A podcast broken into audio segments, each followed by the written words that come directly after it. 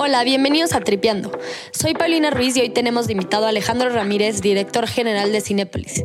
Alejandro es uno de los empresarios más influyentes de América Latina y en este episodio platicamos del futuro del cine y de la industria del entretenimiento. ¿Sobrevivirá el cine el boom del streaming?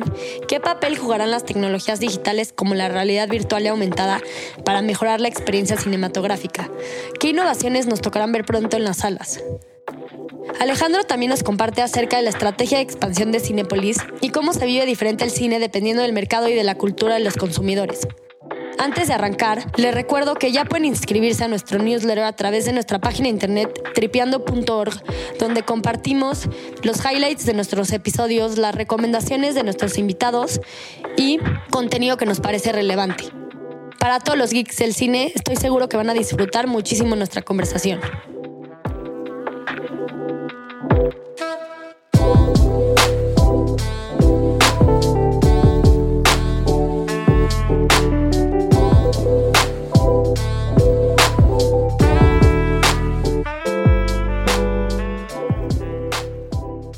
Hola Alejandro, muchas gracias por recibirnos aquí en las oficinas de Cinepolis. Es un privilegio tenerte como invitado.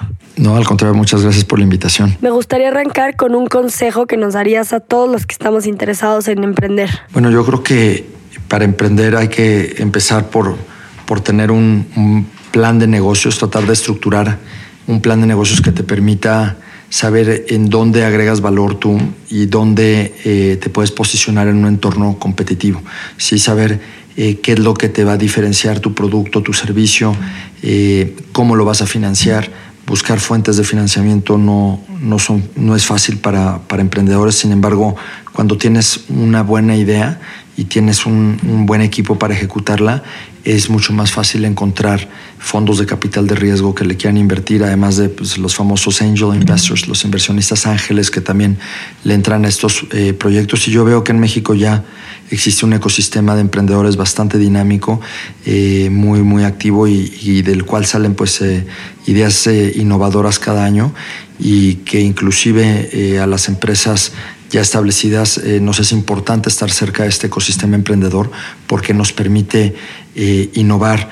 A veces uno está tan enfocado en su negocio que de repente se, se le van algunas vertientes de posible crecimiento y creo que los emprendedores es justamente los que te pueden traer esta, eh, pues esta creatividad, esta innovación que es fundamental para el crecimiento de las empresas. Claro, ¿y qué tan importante crees que es el papel de la educación en detonar un negocio como tú lo hiciste? ¿Qué tanto crees que, que te puedes preparar para emprender, para emprender contra lanzarte y empezar tu, tu idea o, o, el problema que hayas identificado en el mercado? Bueno, yo creo que la educación es, es fundamental. Yo creo que los emprendedores eh, que normalmente logran más éxito, y siempre hay casos excepcionales, pero son los eh, emprendedores que tienen un, una preparación académica sólida que les permite entender la complejidad del mundo en el que vivimos, de la economía en la que estamos inmersos, y eh, que les permite también poder articular este plan de negocios, poder eh, entender, digamos, los riesgos que existen,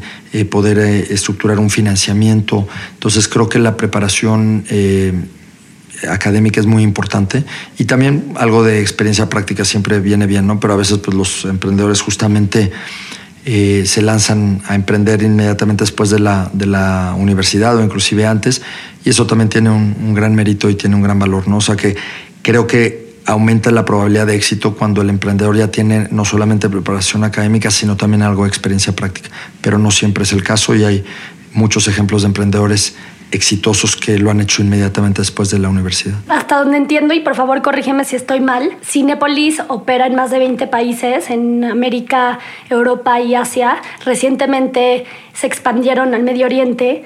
¿Cuáles han sido los retos principales que se han enfrentado al entrar a estos nuevos mercados y cómo cambian las preferencias de los consumidores y los hábitos de consumo dependiendo de las culturas de estos diferentes mercados? Bueno, Cinepolis está actualmente presente en 18 países. El año que entra entraremos a, al país 19 y eh, hemos tenido retos muy diversos. Eh, creo que uno de los países más retadores en donde ya tenemos más de una década de operar es la India, porque es un eh, país, digamos, con leyes muy distintas y un ecosistema eh, empresarial muy diferente al mexicano.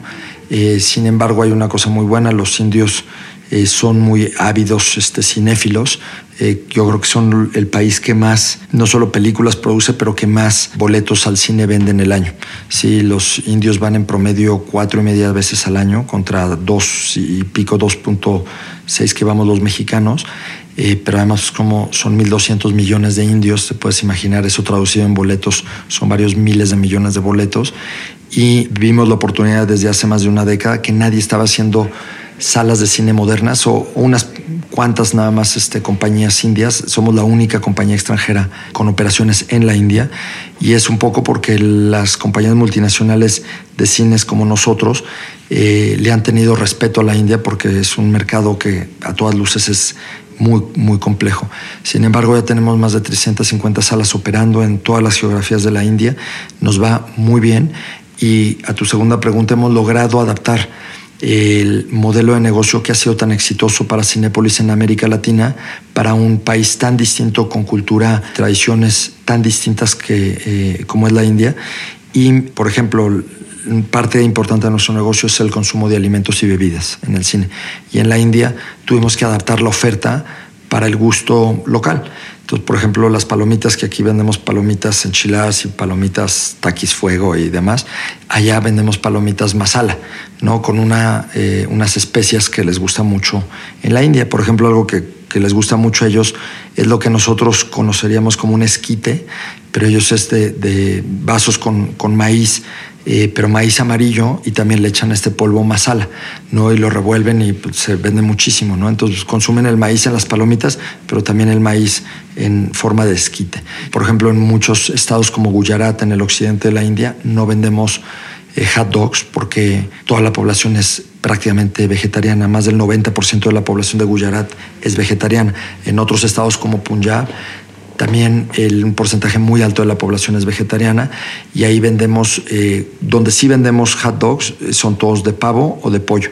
Nunca venderíamos este hot dogs de, de puerco como, o, de res como en otras partes del mundo, eh, porque no se consume tanto esta, este tipo de carne. Entonces, bueno, te tienes que adaptar a los gustos locales y una cosa también muy peculiar es en la India. tuvimos que modificar todo el, interiorismo y la decoración de los cines porque en México los cines son como los que ustedes conocen en, cualquier cinépolis del país, y tú vas a Brasil o a Chile, Argentina, Colombia, los cinépolis son casi iguales que, los que los de México. Pero en la India les parecían demasiado sobrios y demasiado austeros. Entonces, a ellos les gusta todo lo que brilla, todo lo que es este garigoleado, entonces tuvimos que poner eh, cines mucho más opulentos, ¿no? más recargados en, con candiles, con este, cuentas de vidrio, con cristal, con dorados, con, o sea, otro tipo de interiorismo que aquí en México quizá no es tanto del gusto del mexicano, pero que en la India de otra manera no les gusta, ¿no? Entonces tuvimos que adaptar hasta, hasta la decoración de los lobbies. ¿Y el cine europeo cómo se diferencia de la India y en México? Dirías que no es tan particular. En Europa solo tenemos operaciones en España. En España adquirimos una empresa que se llama Yelmo, que es la segunda empresa más grande de España, eh, hace ya algunos años. Nos ha ido muy bien, estamos muy contentos con la operación española. Eh, somos la segunda cadena de salas de cine en España en tamaño, pero estamos a punto de volvernos la primera. Y los cines en España eh, llevaban décadas de, de subinversión, es decir, los operadores previos a que nosotros entráramos le habían invertido muy poco a las salas, entonces estaban en muy mal estado y la gente había dejado de ir al cine porque las salas estaban muy viejas. Entró Cinépolis, empezó a remodelar todos los cines que adquirimos y empezamos a hacer también cines nuevos. Introdujimos el concepto de salas VIP que no existía en España, lo introdujimos apenas el año pasado. Este año abrimos un cine clásico de Madrid, el cine Palafox, que era un cine de los años, de principios de los años 60, eh, y lo dividimos en un Cinépolis VIP de siete salas y ha sido un exitazo porque es en el centro de Madrid y tiene pues salas VIP, un concepto que no existía. El cine ideal, por ejemplo, tiene más de 100 años de existir, es el cine al que va Almodóvar, al que va el rey y la reina, al que va Mario Vargas Llosa, o sea, es un cine en el mero centro de Madrid, muy, muy este, socorrido por la comunidad creativa y también ya estaba muy viejo, lo acabamos de remodelar y pues todo el mundo está muy contento. Así que en España en, general el, el, hábito de ir al cine es muy similar al de México, la diferencia es que no estaban eh, con el mismo nivel de calidad los cines españoles que, que, lo que venimos haciendo en México ya por décadas. Y por otro lado, la oferta de alimentos y bebidas era mucho más pobre.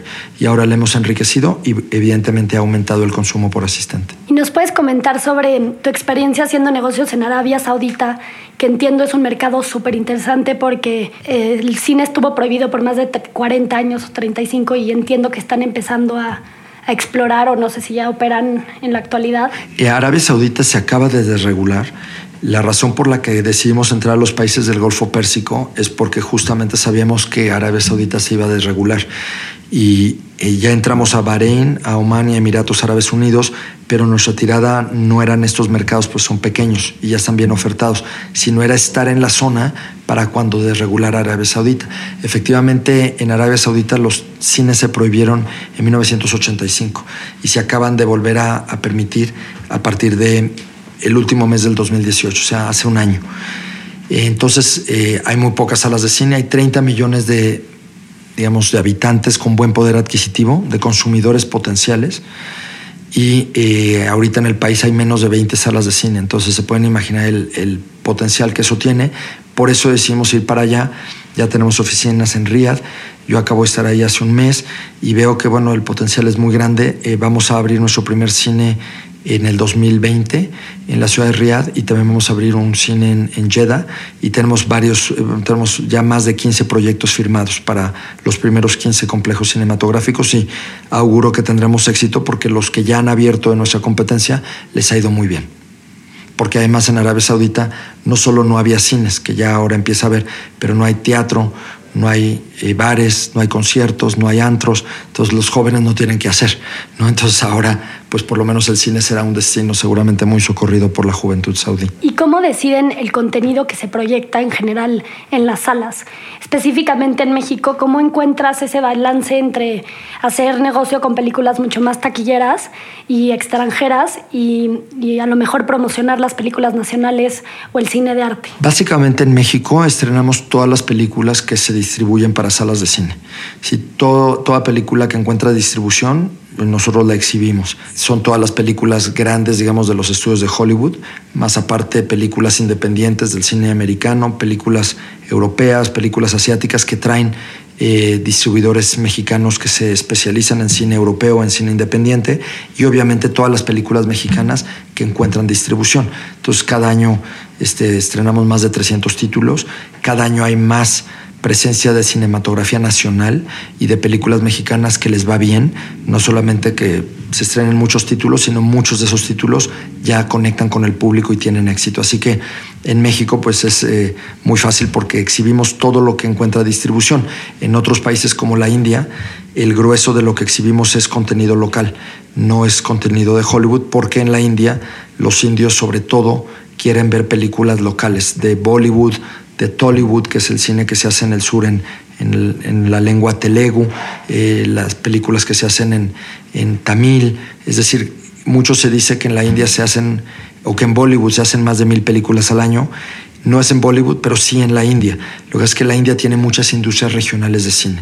Entonces tienes las películas que se hacen en Hindi, que es Bollywood, que es en la ciudad de Mumbai, tienes las de Tollywood, que es en Telugu, es en la ciudad de Andhra Pradesh, en el sur, eh, perdón, en la ciudad de Hyderabad, en el estado de Andhra Pradesh, y tienes películas como otras 300 que se hacen en Tamil, en el estado de Tamil Nadu, pero aparte súmale como otras 100 que se hacen en Punjabi, otras 50 que se hacen en Gujarati, otras 50 que se hacen en Bengali, otras 60 o 70 que se hacen en Marathi. Entonces, cuando sumas todas las, las, películas en lenguas locales, suman más de mil. Entonces, en un cine como el Cinépolis de Bangalore, que es una ciudad en el sur de la India, programamos películas en cinco idiomas. Entonces, pasamos películas en hindi, en inglés, porque hay muchos expats, en telegu, en tamil y en Canadá, que es la lengua local. Entonces, este, imagínense la complejidad de programar un cine de siete salas con películas en cinco idiomas, ¿no? Entonces, bueno, esa es la, la, parte interesante del negocio. Y una pregunta un poco más personal. En tu tiempo en Cinépolis, ¿qué películas dirías que han influido más la sociedad mexicana y cuáles son algunas de tus favoritas? Bueno, yo creo que las películas que han ayudado inclusive a cambiar eh, regulaciones o hasta legislación y a cambiar actitudes eh, y de las cuales además nos sentimos muy orgullosos de haber eh, contribuido una parte importante son este presunto culpable que nosotros distribuimos en el 2000, eh, que fue 2011 y que fue un éxito de taquilla inesperado, que fue una película censurada que afortunadamente se permitió volver a exhibir y que fueron a ver este, casi dos millones de personas en salas de cine y luego también tuvo un estreno en televisión abierta muy exitoso. Esa película, para los que no la vieron, pues habla de eh, lo, disfuncional que era y que en cierta medida sigue siendo nuestro sistema de justicia penal y, te habla del, caso de un joven eh, que lo levanta la policía de manera aleatoria en esta palapa y lo culpan de haber cometido un crimen que nunca cometió. Y, es todo el proceso con el que los cineastas y abogados que lo defendieron, eh, Roberto Hernández y Laida Negrete, ellos lo defendieron y documentaron todo el caso y bueno, es un documental que para quien no lo haya visto se lo recomiendo porque es este extraordinario. Arroja luz de todo lo que no funciona en nuestro sistema de justicia penal que ha mejorado desde entonces y sin duda ha habido avances importantes, pero todavía hay muchas cosas que no funcionan y que se tienen que mejorar. Y el otro documental que también mencionaría es de Panzazo, que produjo Mexicanos Primero y Cinepolis distribuyó. Eh, al igual que distribuimos Presunto Culpable, en ambos casos fue una distribución pro bono, gratuita, nada más con la finalidad de que se viera la película. Y esta película de Panzazo que se exhibió en 2012 eh, es una película que te habla de todo lo que no funciona en nuestro sistema educativo, ¿sí? y hace una reflexión de qué es lo que tenemos que cambiar como sociedad para elevar la calidad de la educación en nuestro país. Y también creo que ayudó a posicionar el tema en, en el debate público. Ese mismo año el Banco Interamericano de Desarrollo había publicado una encuesta en que eh, le preguntaban a, una muestra representativa de padres y madres de familia de, nueve países latinoamericanos cómo consideraban que era la educación que estaban recibiendo sus hijos en el sistema de educación público. Y en México el 66% dijo que consideraban que la educación de sus hijos era buena o muy buena. Y claramente si tú ves los resultados de la evaluación PISA de la OCDE en comprensión lectora, matemáticas y ciencias, pues es exactamente a la inversa. La acaban de, difundir la semana pasada, la prueba PISA del 2018 nos habla que el 56% de los jóvenes mexicanos de 15 años no pueden hacer operaciones aritméticas básicas o no entienden lo que leen. Ese es un porcentaje más bajo, 46% que salen con niveles 0 o 1. Todo esto ya lo sabemos desde hace más de una década y justamente en el 2012 hicimos este documental para, este, para difundir este mensaje y creemos que sin duda ayudó a posicionar ese mensaje y hacer conciencia de todo lo que tenemos que cambiar para elevar la, la, calidad de la educación. ¿Cómo definirías la cultura de Cinépolis? Me da mucha curiosidad porque siendo una empresa tan grande donde opera en, país, en países tan diferentes, ¿cómo le haces para consolidar una misma cultura de trabajo? Dentro de todos estos lugares? Bueno, yo siempre digo que nuestra cultura organizacional es como el, el pegamento invisible que nos mantiene cohesionados y alineados como organización en, en 18 y próximamente 19 países. Somos ya 43 mil colaboradores de Cinépolis en una multiplicidad de geografías. Estamos desde digamos, desde eh, la ciudad de Nueva York este, y, la parte norte de California hasta la Patagonia, digamos, chilena y argentina.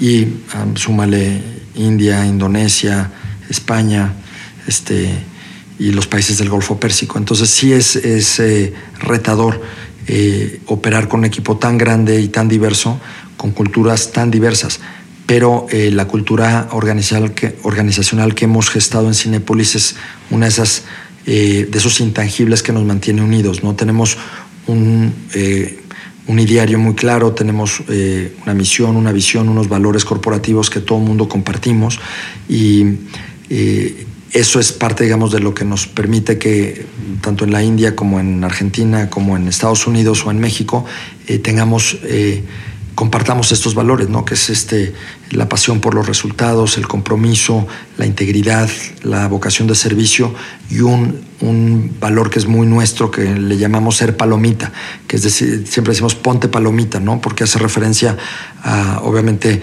nuestro producto estrella, que son las palomitas, pero también al tema de ¿Qué significa hacer palomitas? Trabajar en equipo, es promover la creatividad, promover la diversidad, respetar la diversidad. Es un poquito lo que engloba el valor de ser palomita. Me encantó. Bueno, me gustaría hablar del futuro del cine y de las tendencias del entretenimiento. En varios artículos y entrevistas previas he visto que, mencionas que el cine se ha dado por muerto muchas veces en el pasado conforme han surgido nuevas tecnologías dentro de la industria de entretenimiento, sobre todo ahora con las nuevas plataformas de streaming como lo son Netflix, Amazon Prime, eh, Hulu, digo, hay muchísimas. Y sin embargo, tú estás convencido de que el cine resistirá el boom de de streaming y, que no se va a morir. ¿Nos puedes compartir por qué estás tan seguro de, esto? Bueno, porque yo creo que la historia es un, muy buen referente y efectivamente el epitafio del cine se ha escrito ya muchas veces. La primera vez fue cuando surge la televisión en los años 50 y se vuelve masivo y de repente todo el mundo tiene en casa eh, la posibilidad de ver eh, telenovelas, noticieros, deportes, etcétera, y todo el mundo dijo, no, pues el cine va a morir. Y eso fue en los años 50. Efectivamente tuvo una afectación en esa época porque antes de la existencia de la televisión, la gente iba al cine inclusive a ver las noticias. Yo me recuerdo que mi, mi, mi, abuela materna me decía que ella iba al cine en Morelia a ver las noticias sobre la Segunda Guerra Mundial, para ver imágenes de cómo los aliados iban avanzando. Y eso eh, los recibían cinco o seis meses después de que había sucedido, ¿no? Este, pero, pero a su manera de ponerle una imagen, digamos, a lo que leían en la prensa, ¿no? Este, eh, eso obviamente sí cambió y sí la gente iba mucho más al cine antes de que existiera la televisión, pero se estabilizó y la gente siguió yendo al cine. Y luego cuando surgió la videocasetera dijeron, ahora sí ya murió el cine, porque ya la gente va a poder ver películas a la hora que quieran y pueden llevar su videocassette. Luego cuando salió el DVD dijeron, ahora sí él ya murió. Y el Blu-ray. Y luego con la televisión de cable, la televisión satelital, etcétera, ¿no? Y ahora la televisión por streaming. La realidad es que, si te pones a pensar, las que han muerto son muchas de estas tecnologías que decían que iban a desplazar al cine. ¿Quién tiene ya una videocasetera? Hace años que dejaron de existir. Y un DVD y un, reproductor de Blu-rays, pues ya también. O sea, ya, ¿quién, quién compra un Blu-ray o un DVD? Rarísimo, ¿no? Eh, y yo creo que eh, al final muchas de esas tecnologías de entretenimiento en casa desplazan unas a otras. Eh, y yo creo que lo que mantiene al cine vigente y lo que lo va a seguir manteniendo vigente es que el cine es una experiencia muy diferente a, ver una película en tu iPad o en tu teléfono o inclusive en una tele de buen tamaño en casa, porque una, no tienes distractores, otra, la experiencia es mucho más inmersiva, es una pantalla de 20 metros que no se compara con una pantalla pequeña, con sonido surround, con Dolby Atmos, con sonido mucho más envolvente, con experiencias adicionales si te gustan el 3D, el 4D, eh, con la experiencia de la comida, pero sobre todo con la experiencia de, verlo en comunidad. O sea, los seres humanos somos eh, por naturaleza sociables, nos gusta salir de casa y nos gusta compartir una experiencia, ya sea comedia, de acción, romántica, de horror, con amigos, con la novia, con la familia, con los hijos. Y eso es lo que yo creo que va a mantener al cine vigente por muchos años más. Eh, yo siempre hago la, la analogía de que todos tenemos en casa cocina con refrigerador, horno y estufa y todos vamos a restaurantes. Y hay días que te quieres quedar a cenar unas quesadillas en casa y quizás a ver una serie, pero hay días que quieres salir de casa e ir a un restaurante o ir al cine. Entonces eh, yo veo al cine que ciertamente sí competimos por el tiempo de, disponible de la gente, el tiempo libre de la gente, pero eh, al final del día yo creo que todavía eh, no, no tiene comparación ver una película en sala de cine que en un dispositivo móvil o en una tele. Y finalmente, eh, el cine sigue teniendo una ventana de exclusividad de cerca de tres meses con la mayoría de las películas de los estudios. Ese no es un tema menor, pero lo menciono porque efectivamente la gente quiere ver la película cuando todo el mundo está hablando de ella. Entonces, si quieres ver la película de la que todo el mundo está hablando, tu opción es verla o en el cine o en piratería. ¿no? Pero si no consumes películas pirata, que espero que la mayoría no lo haga, pues entonces tu, tu opción es verla en el cine. ¿sí? Y esa ventana de exclusividad también creo que es un factor importante que nos, nos mantiene relevantes como opción de entretenimiento. Claro, además de que nos ha tocado ver cómo la experiencia del cine se ha sofisticado muchísimo durante los últimos años, ¿no? Un gran ejemplo de esto son las salas 4D, donde ya no nada más ves la película en tercera dimensión, sino que los asientos se mueven, de repente sale aire, no sé, como que el cine se ha vuelto mucho más interactivo. Por eso me da curiosidad qué innovaciones y cambios como este eh, nos tocarán ver en los siguientes años o a lo mejor en el corto plazo en las salas de cine. Bueno, uno ya lo mencionaste que ya tiene desde el 2011 las pantallas 4DX y que les va muy bien, sobre todo para ciertos géneros de, ciertos géneros de película, como acción, como animación, como algunas películas de terror, eh, las de superhéroes sin duda. Esas les va muy bien en 4DX, ¿no? que, que le, le aumenta efectos multisensoriales a las películas que ya vienen en 3D. Otro eh, que estamos apenas en, pañales es el tema de la tecnología eh, conocida como realidad virtual. La realidad virtual se está incorporando mucho sobre todo al tema de gaming, ¿no? de juegos. Nosotros tenemos una sala de Cinepolis eh, Plaza Satélite dedicada a realidad virtual. Entonces tú puedes entrar con un equipo de ocho amigos y jugar, digamos, distintos juegos de zombies y de, de otro, otro tipo de juegos que, que son totalmente inmersivos y interactivos también. Lo que va a suceder, no creo que, el, no creo que la real virtual sustituya al cine, pero sí que lo complemente. Entonces, que tú puedas ver una película, puedas ver, este, no sé, el Guasón o la última de Avengers o la que tú quieras, y después puedas vivir un, una especie de, de una experiencia distinta relacionada al tema de la película, eh, con amigos o tú solo, en realidad virtual. No, eso yo creo que es lo que probablemente suceda más pronto que tarde. Otras tecnologías que estamos este, probando y que acabamos de inaugurar un cine en el norte de California hace una semana, este, en la zona de San Francisco, que se llama Hillsdale, con una tecnología que se llama ScreenX. Esta es una tecnología que además de la pantalla principal, proyecta sobre las, las, paredes laterales y las convierte en pantallas. Entonces, no toda la película, pero de 20 a 30 minutos de la película, de repente la imagen crece y, te rodea.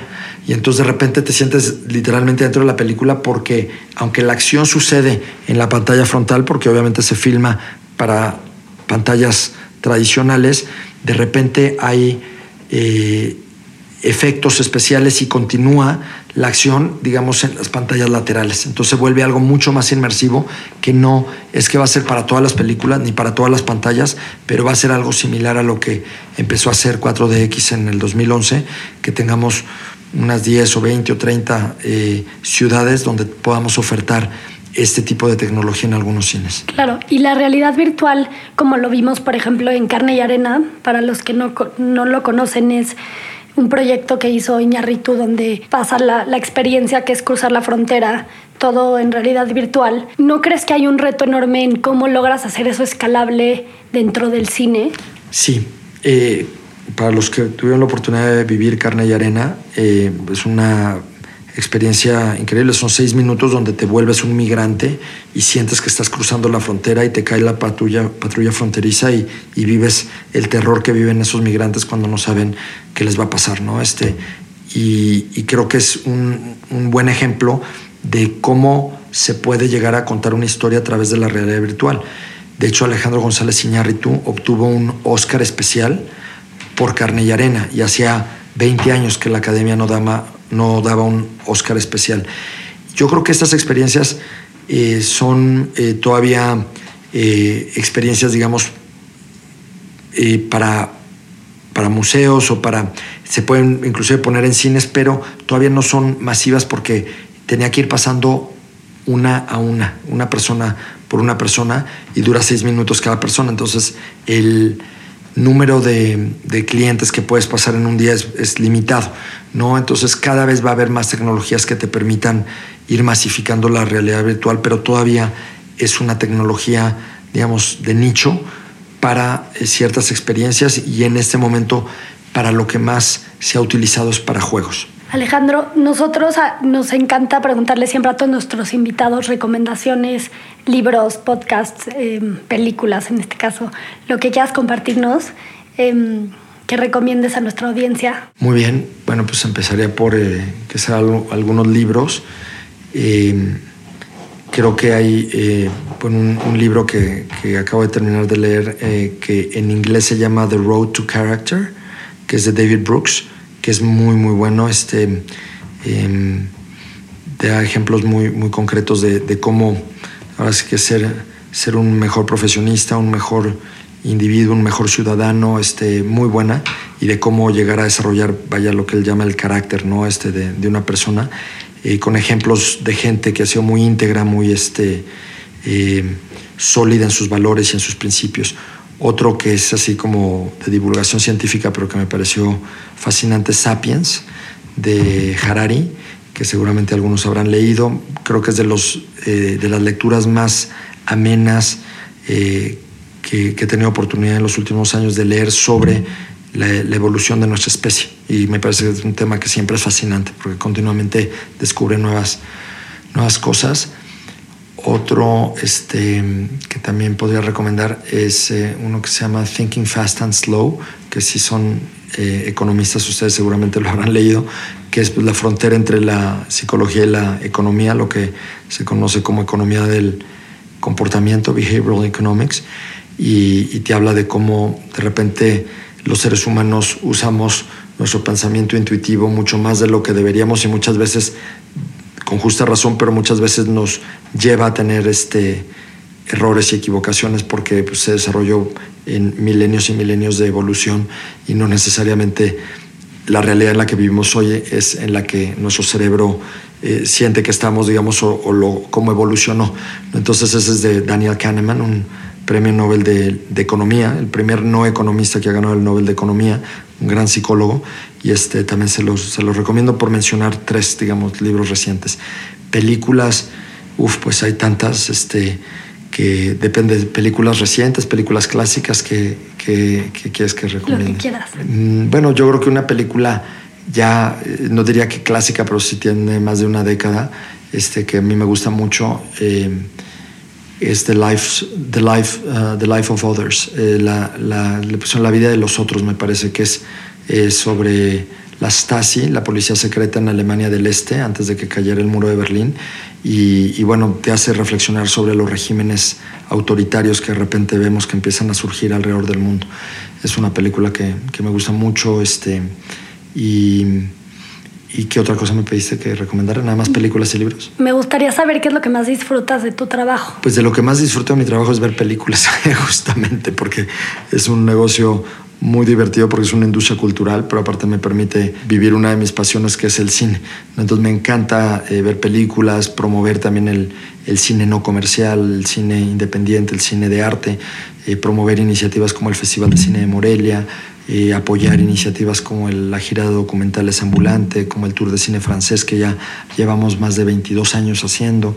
Eh, en fin, eh, yo creo que es, de lo más divertido en mi trabajo, es, la parte de, de, ver películas y recomendar películas y apoyar iniciativas que difundan el cine. Y si no pudieras hacer esto, ¿qué otra cosa te verías haciendo? O sea, si no existiera Cinepolis y, y no podías trabajar en nada relacionado con el cine. Yo creo que si no eh, hubiera seguido mi, mi, vida profesional en Cinépolis, habría seguido la ruta que ya había empezado. De hecho, mi primer trabajo no fue en Cinépolis, fue en organismos multilaterales y trabajé yo un, par de años en el programa de Naciones Unidas para el Desarrollo, también trabajé en el Banco Mundial, trabajé como representante alterno de México ante la OCDE.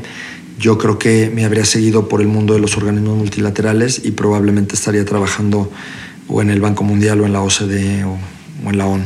Y en el sector privado, es decir, desde Cinepolis, ¿has apoyado alguna iniciativa social que a lo mejor y se relaciona con el trabajo que hacías en esta etapa en la que trabajabas en el sector público? Yo creo que muchas veces se puede apoyar eh, e impulsar muchísimas iniciativas sociales desde el sector privado, tanto o más eficientemente que desde el sector público, desde el sector eh, multilateral.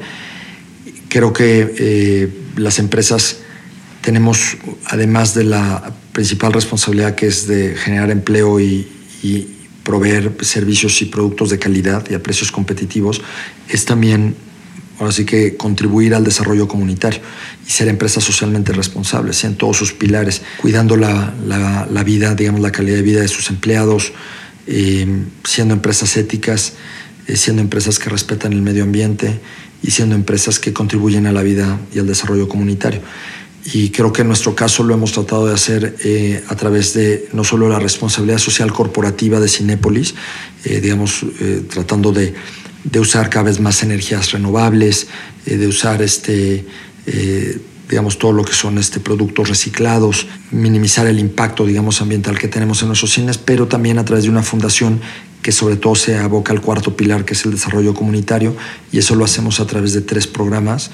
Uno que es el programa medular que es Del amor nace la vista, que es un programa que financia cirugías de catarata eh, para personas de escasos recursos, sobre todo en el sector rural mexicano, que padecen ceguera por catarata. La catarata es la principal causa de ceguera curable en México. Y eh, nosotros empezamos este programa hace ya más de una década, hace 12 años, y justamente acabamos de celebrar la semana pasada que eh, llevamos a cabo la cirugía número 50.000. Entonces, a través de este programa del amor nace la vista, le hemos devuelto la vista a 50.000 mexicanos, eh, gracias al apoyo no solo de todos nuestros clientes y de todos nuestros colaboradores, sino de todos los oftalmólogos altruistas que se han sumado a esta causa en la última década. Eh, otro programa que tenemos que se llama Ruta Cinépolis es llevar el cine a comunidades donde no hay cine y lo llevamos a más de mil comunidades cada año y ya, hemos, ya eh, vamos a llegar al millón de personas en comunidades pequeñas, comunidades remotas y aisladas. Y en nuestro tercer eje se llama Vamos todos a Cinépolis, que es a la inversa, llevar a niños en condiciones de vulnerabilidad o eh, digamos, en desventaja a nuestros cines, en todos los cines que ya tenemos operando en el país, y hacemos de cuatro a cinco funciones altruistas al año en todos los cines de Cinépolis, no solo en México, sino en todo el mundo. Alejandro, muchísimas gracias por compartir todo esto con nosotros y con la comunidad Tripeando. Fue un placer poder platicar contigo y escuchar sobre, todo sobre Cinépolis, de ti y estas iniciativas con tanto impacto que definitivamente nos inspiran a seguir adelante con nuestros proyectos y a siempre tirarle a lo grande. No, hombre, al contrario, muchas gracias y muchas felicidades por tripeando.